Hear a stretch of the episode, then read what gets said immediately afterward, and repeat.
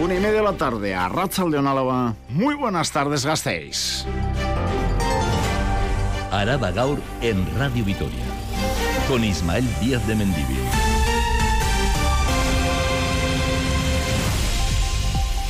El Asken anuncia las estrellas para el festival del próximo año, para el 20, 21 y 22 de junio. Alfonso Santiago, organizador del Askena Rock Festival.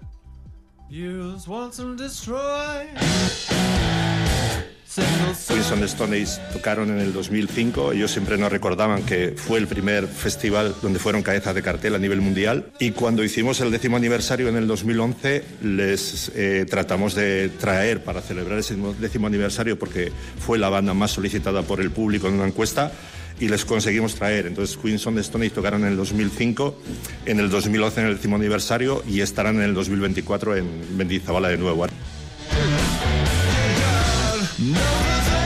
A Queens of the Stone Age, Cyril Crow y Ar de Bogotá son cabezas de cartel para junio del 24 en Mendizabala, en el Asquena. Otros titulares de este lunes que el gobierno vasco anula la rebaja de la protección que el Ayuntamiento de Gastistarra planteaba para Casa Alfaro en la calle Manuel Jadier, o que ya no hay plazas para visitar el conjunto monumental de Quejana. Hay muchas más cuestiones, pero vamos con eh, el deporte. Rafa Unguía, Arrachaldeón. Arrachaldeón. Pregunta directa, Mungui. ¿Tenemos alguna novedad sobre la lesión de Sedlar, protagonista ayer en Mendizorroza? De momento no, ni nosotros ni parece que el Deportivo a la vez están eh, haciendo esas pruebas de la rodilla izquierda de Alexander Sedlar. Ayer eh, un infortunio en la prolongación nos dejó helados en Mendizorroza porque parece pinta mal, dijo Luis García Plaza, y puede ser una lesión eh, grave. Y es uno de los jugadores, uno de los puntales del equipo. Todo esto después de ganar, después de siete jornadas, un alegrón inmenso de la parroquia albiazul, algo que no ocurrió en el Bues Arena con la primera derrota de esta cuarta era de Dusko Ivanovic, muy superior ayer eh, Gran Canaria. Así que el fin de semana nos deja sin sabores, eh, sobre todo esa derrota de Basconia ayer que lo afea todo porque habían ganado las gloriosas, Araski, el Deportivo a la vez. El balance, eso sí, tiene que ser bueno. A partir de las dos y cuarto analizamos todo lo ocurrido ayer en Mendizorroza. Preocupación eh, por Sedlar con cosas pues como decías, Mungi, casi todas buenas en cuanto a los resultados este fin de semana, con la excepción de Vasconia, tiene mucho trabajo. Ivanovic.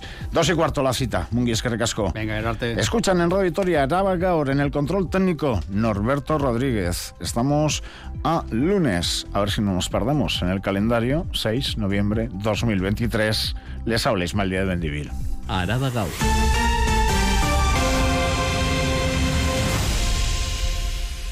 Hoy lunes han bajado las temperaturas y si por la mañana no soplaba el viento, ahora lo ha vuelto a hacer, con lo que la sensación térmica es fría. Tenemos 12 grados, sensación térmica más baja. Nubes y claros, en Araba alguna lluvia al norte hoy lunes y temperaturas máximas pues de un grado, dos más de los que tenemos ahora mismo, 13, 14 a lo sumo. Mañana martes bajan las mínimas, vamos a tener una noche fría, porque bajan las mínimas hasta los 2 grados en Vitoria-Gasteiz y también las máximas en todo Araba hasta los 11.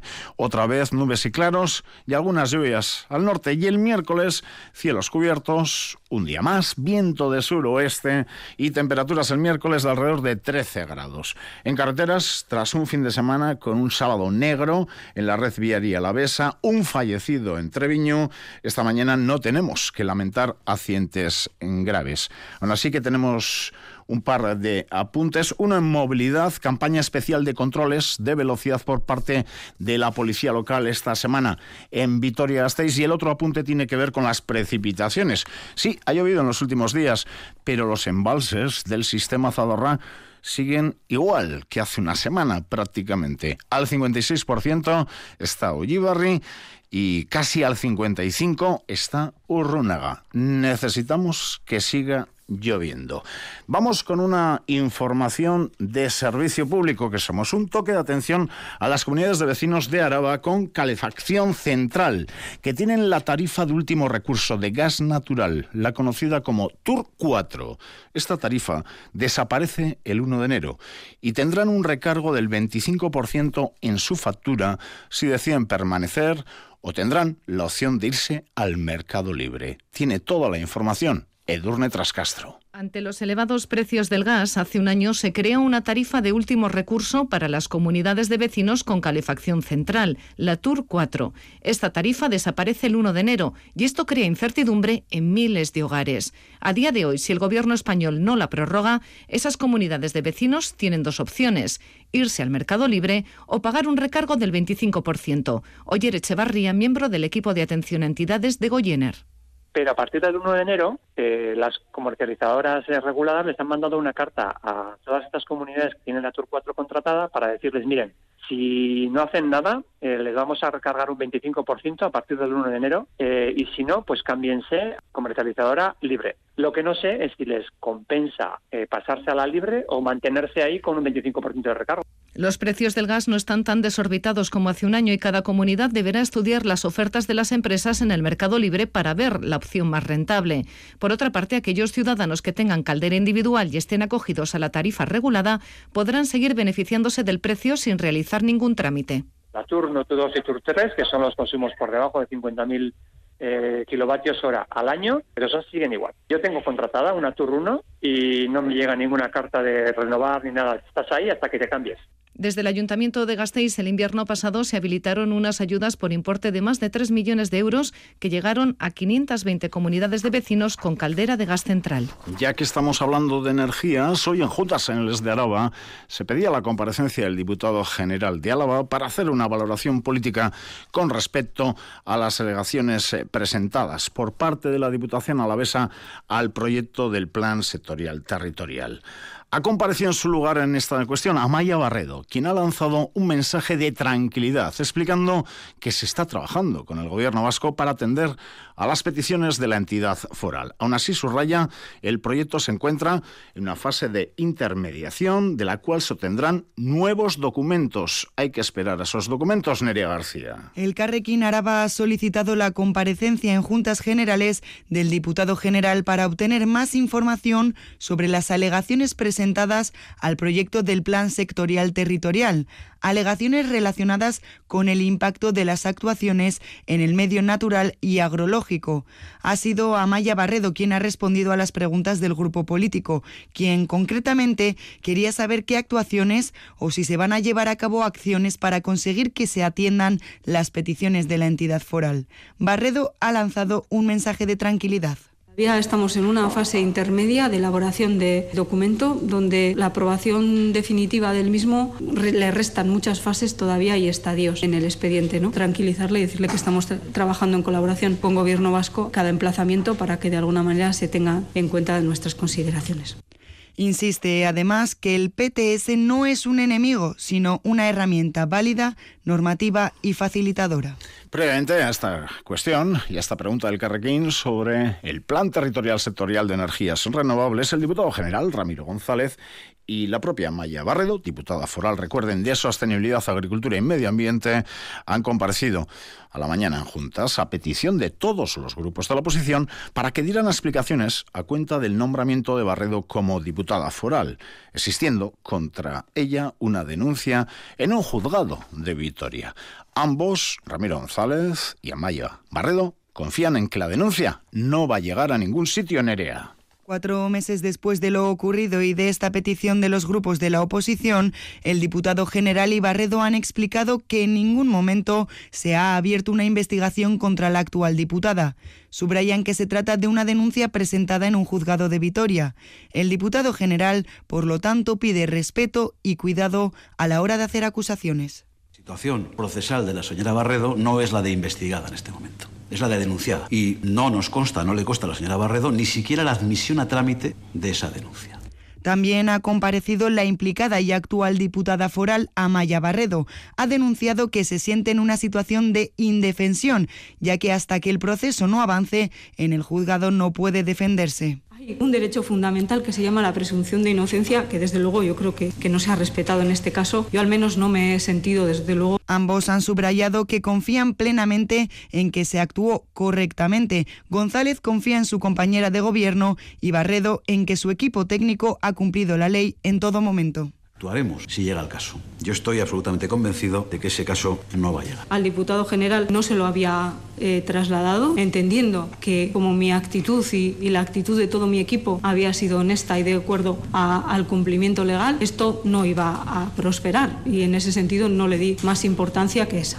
La controversia surgió a raíz de una denuncia efectuada por una plataforma ecologista que cuestionaba la autorización dada por Barredo para la instalación de una planta de residuos no peligrosos en Vergara cuando ejercía como viceconsejera de Medio Ambiente en el gobierno vasco. Araba Gaur. Las noticias de Álava. Novena edición del programa A Golpe de Palabra, cuando faltan 20 minutos para las 2 de la tarde. El objetivo de A Golpe de Palabra es sensibilizar a la juventud alavesa contra la violencia machista. Va a llegar este año a más de mil jóvenes de 21 centros educativos de Araba. Serán en total 57 pases teatralizados entre el próximo 9 de noviembre y el 1 de diciembre. Isabel Irigoyen. El objetivo de esta novena edición, organizada por el Instituto Foral de la Juventud, Fundación Vital y los ayuntamientos de Amurrio y Agurain, se centra no solo en los y las jóvenes del territorio, sino también en sus padres y madres por el importante papel que estos juegan en la educación igualitaria y feminista de sus hijos e hijas. Es Miquel Gómez de Segura, responsable de la compañía de teatro Traspasos. Vamos a conseguir que la gente llore con futuro, no como algunas otras veces que se llora sin futuro, pero creo que el gran esfuerzo ha sido este, que podamos contar algo tan trágico como esto y que podamos decir al final que estamos a tiempo todavía. Serán en total 57 pases teatralizados a cargo de la compañía de teatro Traspasos Culture, 30 de ellos en Vitoria, del 13 al 24 de noviembre en el Centro Cívico Ibayondo, 6 en la Sala Reside Gurain, el 9 y 10 de este mismo mes, y otros 9 pases en el Anchoqui de Amurrio entre el 28 de noviembre y el 1 de diciembre. La dinámica de todos será la misma, una hora y media repartida en una primera parte de escenario y una segunda de dinamización y reflexión. Hoy es eh, noticia sobre esta campaña y al hilo de esta campaña, dos detenidos en Vitoria por agredir a sus parejas y otros dos por incumplir alejamientos.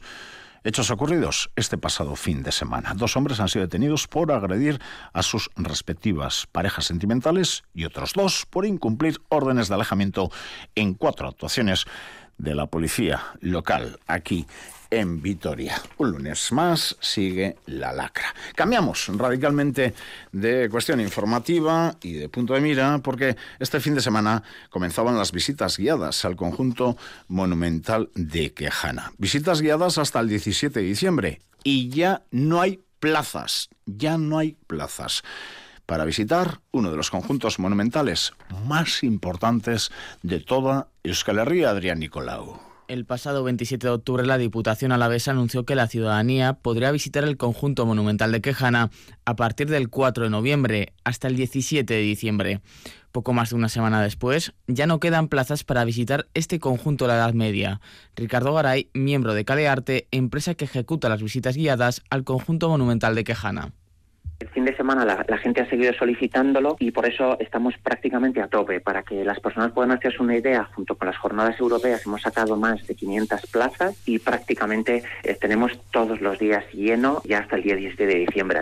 Como decimos, este fin de semana han comenzado las visitas guiadas, las cuales, afirman desde Calearte, están siendo un éxito ha sorprendido todo, por supuesto, principalmente por su complejidad. Y de hecho, cuando hablamos del conjunto, hablamos de una torre, hablamos de un palacio, de un monasterio, y precisamente ya solo por el hecho de ver esa tríada, por decirlo de alguna manera, de espacios, nos habla de todo el periodo medieval, pero en todos sus ejemplos, el religioso, el nobiliario, el económico y el político en su buena acepción, de cómo se gestionaba, se controlaba.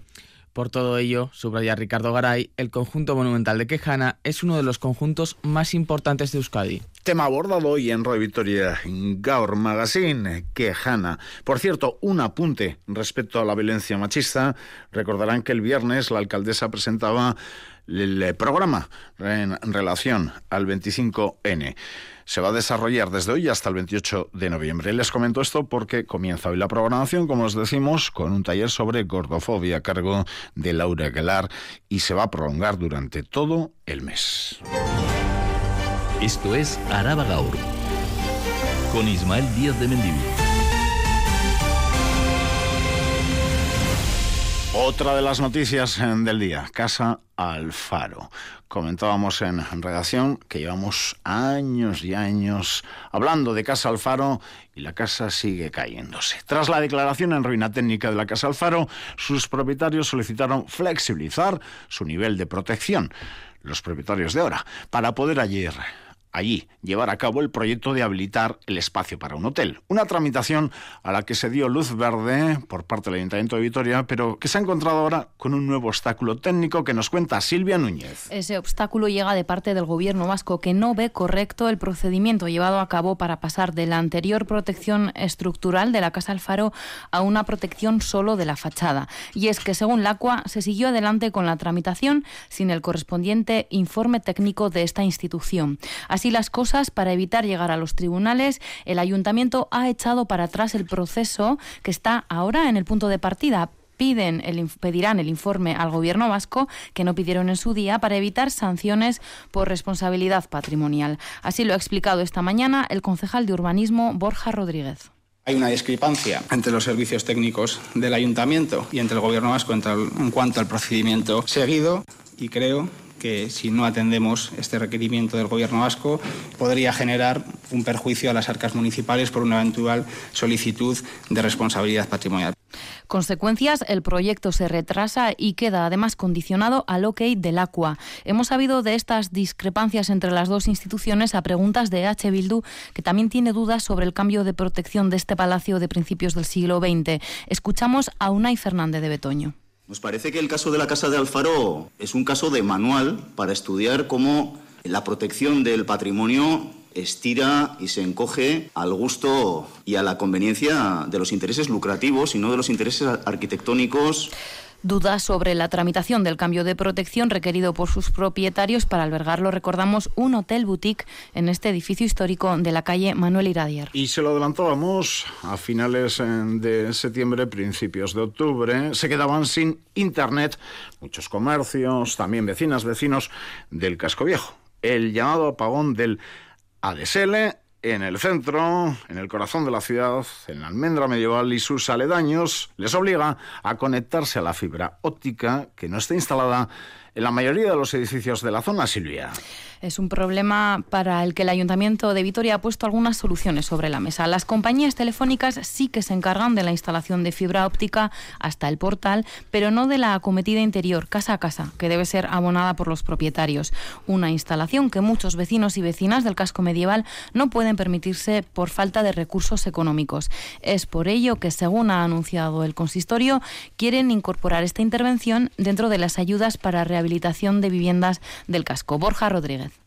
Se está estudiando desde h 21 si tiene encaje en esa convocatoria, a priori parece que sí. En caso de no tener encaje, se impulsará desde Ensanche 21 una convocatoria específica de ayudas para la instalación de la fibra óptica en el interior de las viviendas. Lo han escuchado, si no tiene encaje en las ayudas de rehabilitación, se habilitará una convocatoria de ayudas específica, así que todo apunta a que el ayuntamiento apoyará económicamente a vecinos y comerciantes afectados por el apagón de la DSL. Lo que no se han concretado aún han sido, eso sí, los plazos.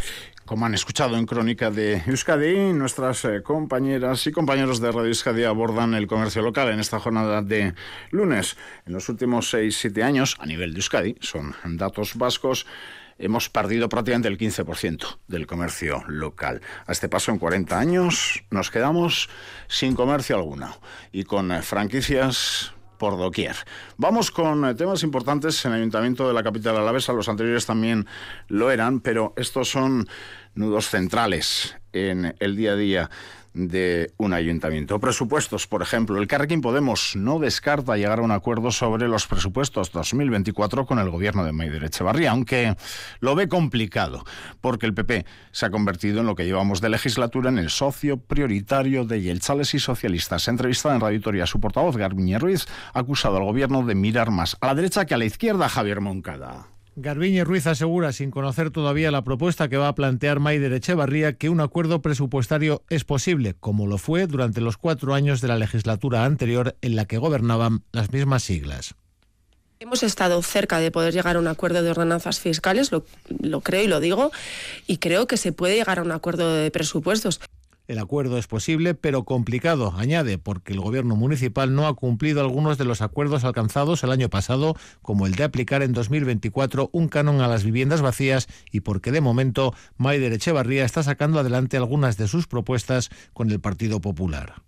No voy a mentir, pero la realidad es que las cosas en el ayuntamiento están tensas. La realidad es que Maider Echevarría eh, es la nueva alcaldesa gracias a los votos del Partido Popular y apoyada por el PNV y por el Partido Popular es con quien está sacando ahora las cosas hacia adelante. La pregunta es si ella quiere pasar a la historia como la alcaldesa socialista, la primera alcaldesa Vitoria socialista que tiene como socio prioritario al Partido Popular. El Carrequín Podemos asegura seguirá siendo una formación decisiva esta legislatura, pero siempre que se le planteen acuerdos que permitan cambiar la vida de la gente y no intercambios de cromos como ha ocurrido con el Partido Popular en Ambisa o Tuvisa. Por su parte, H. Bildu ha presentado su propuesta presupuestaria para el próximo 2024 con tres ejes basados en protección social, mejora de calidad de vida, transformación económica, impulso para que Gasteiz sea una ciudad diversa también el acuerdo con EH Bildu parece más que complicado. Para ello propone fortalecer los cuidados y la salud, la movilidad, la energía, entre otros. Vamos a escuchar a Rocío Vitero por todo de EH Bildu. Podemos estimar que el presupuesto del ayuntamiento será mayor que el de este año. Estamos hablando de un presupuesto que va a ser superior a los 520 millones de euros. Creemos que es necesario un cambio de rumbo en las políticas municipales. Una vez que analicemos el proyecto que presente el PNV y el PSE, realizaremos propuestas de mejora que vayan en estas dos líneas. Por un lado, mejorar la vida de la gente y por otro lado hacer esos proyectos transformadores que nos permitan dar ese futuro a nuestra ciudad. Un par de titulares más y seguimos. El Colegio Médicos de Araba va a conceder su medalla de oro el próximo 24 de noviembre, 125 aniversario del colegio, al doctor Miquel Sánchez. Y el Ayuntamiento de Urcabustaiz nos comunica que va a contratar a cinco jóvenes durante un año. Miramos al próximo sábado 11 de noviembre. La coordinadora de plataformas en defensa de la sanidad pública se va a manifestar en las tres capitales de la comunidad autónoma del País Vasco para defender una Osakidecha 100% pública. En Gasteiz comenzará esa manifestación a las 12 en Plaza Bilbao y va a realizar un recorrido hasta la Plaza La Virgen Blanca. Consideran que hay un deterioro evidente de la atención primaria, malestar entre pacientes por largas listas de espera. Miriam de la Mata. Tras las manifestaciones multitudinarias del año pasado, una vez más, Osasun Público Aurrera convoca nuevas manifestaciones en las tres capitales vascas en defensa de la sanidad pública. Ángel Conte y Coldo López de Viñaspre, pensionista Caraba. La atención primaria funciona cada vez peor y además pues ya hemos visto que se han aprovechado de la pandemia para que para atender a la gente o por o bien por vía telemática o por teléfono. La privada no es una ONG, la privada es un negocio y la sanidad no es un negocio, es un derecho. Creemos que la atención primaria, que en este momento recoge un 12% del presupuesto de la sanidad pública, debería alcanzar el 25%, que es lo recomendado por la Organización Mundial de la Salud han mostrado su malestar ante las declaraciones y planes del Lendakar Íñigo Urcuyu de rebajar las listas de espera derivando a los pacientes a clínicas privadas y demandan la falta de personal en los centros de salud. Exigen, por tanto, un sistema de cuidados de calidad y público y un aumento de presupuesto. Por ello, llaman a la ciudadanía a manifestarse el próximo día 11 de noviembre en Gasteiz a las 12 del mediodía en un recorrido que comenzará en la Plaza Bilbao. Idoclis,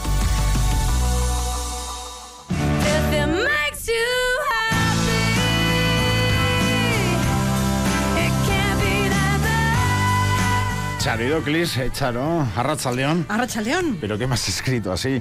Yo no lo digo bien en inglés, ni aunque lo intentes de una manera u otra. Vamos a intentar hacer algo. A ver, Sheryl Crow, Queens of the Stone Age y Art de Bogotá, primeras confirmaciones de la Esquena Rock Festival 2024. No, no, que ya pasé por la educación obligatoria con el inglés por Pero medio. qué bien, sé, qué bien. Sé mis, mis, limitaciones. Que se cedan a, a, celebrar todos esos conciertos dentro de la Esquena Rock Festival en Mendizabala el 20, 21 y 22 de junio. Sí, como dices, después de más de dos décadas sin ofrecer un concierto en el Estado, la cantante norteamericana Sheryl Crow ha confirmado su presencia en junio en la capital alavesa.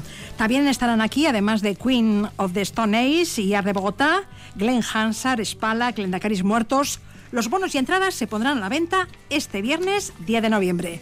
Isabel Irigoyen. La edición número 23 de la Esquena Rock Festival empieza a tomar forma con las primeras confirmaciones del cartel que podremos disfrutar en Mendizábala los próximos 20, 21 y 22 de junio. A los californianos Queens of the Stone Age y a la estrella del rock norteamericano Sheryl Crow se suman otras 15 bandas llegadas de diferentes lugares, 16 de las cuales nunca han estado en el Esquena, entre ellas Art de Bogotá, que acaban de ganar un Ondas, Glenn Hansard, Olden Witches, The Pleasure Fuckers, Ty Seagal o la banda irlandesa formada por mujeres de Amatrona, entre otros. Este año, como en ediciones anteriores, la presencia de bandas vascas será importante. Alfonso Santiago es director de la Esquena Rock Festival fuerte presencia de bandas vascas, ¿no? Está la reunificación de PLT, una de las grandes bandas de, de rock euskaldun, eh, de Munguía, eh, los grandes Punk navarros, los, Lendacaris muertos, dos bandas que el año pasado no pudieron actuar por una cuestión de, de la tormenta que tuvimos el sábado. Brigada de Loco y Spalak vuelven al, al festival para estar ahí presentes.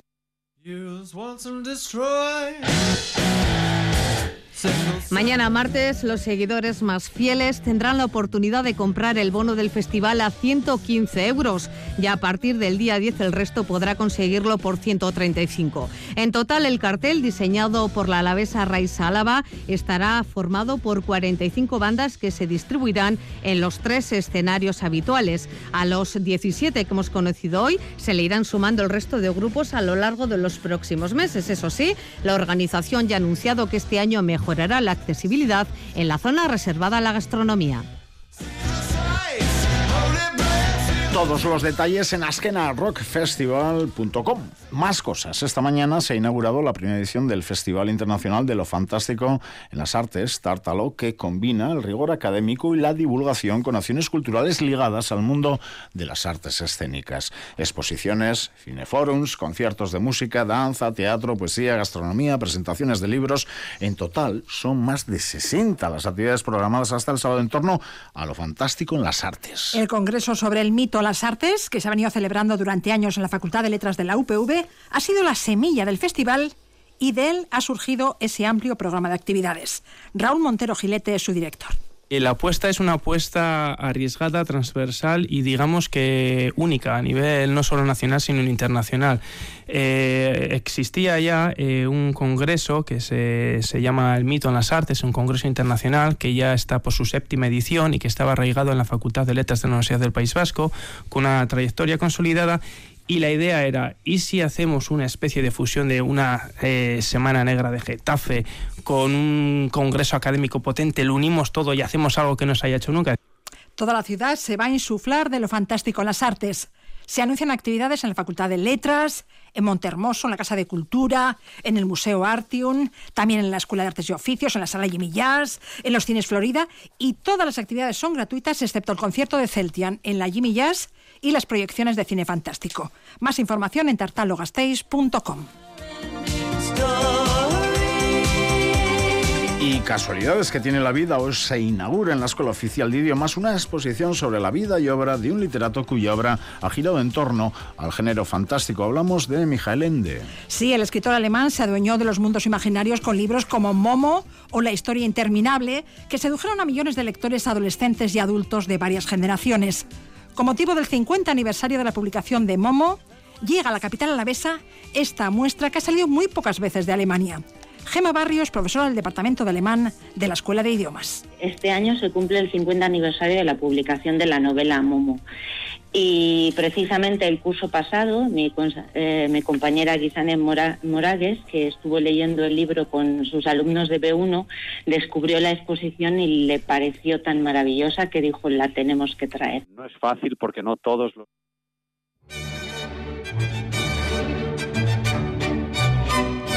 Y hoy a las siete y media en el principal tenemos una nueva cita con Euskadi Orquestra que va a interpretar el concierto para violín de Brahms. El violinista armenio Sergei Kachatrian debuta bajo las órdenes del ruso Stanislav Kochanovsky, que también se pone por primera vez al frente de Euskadi Orquestra. Oriol Rock es el director general de nuestra orquesta. No es fácil porque no todos los violinistas que hay en el panorama internacional pueden tocar este concierto con, con las garantías que creemos merece, ¿no? con la fuerza, la intensidad y la profundidad que requiere este concierto. Y Sergei Kachatrian, que es un violinista que ha ganado muchísimos concursos y es uno de los grandes nombres del panorama violinístico de, internacional y para nosotros mm, era muy importante que alguien de un perfil así pudiera tocarlo. El repertorio se completa con la interpretación de la Sinfonía número 6 de Sostakovich en la segunda parte. Tercera edición de informativos en Radio Vitoria, siete y media de la tarde. Radio Vitoria, sí.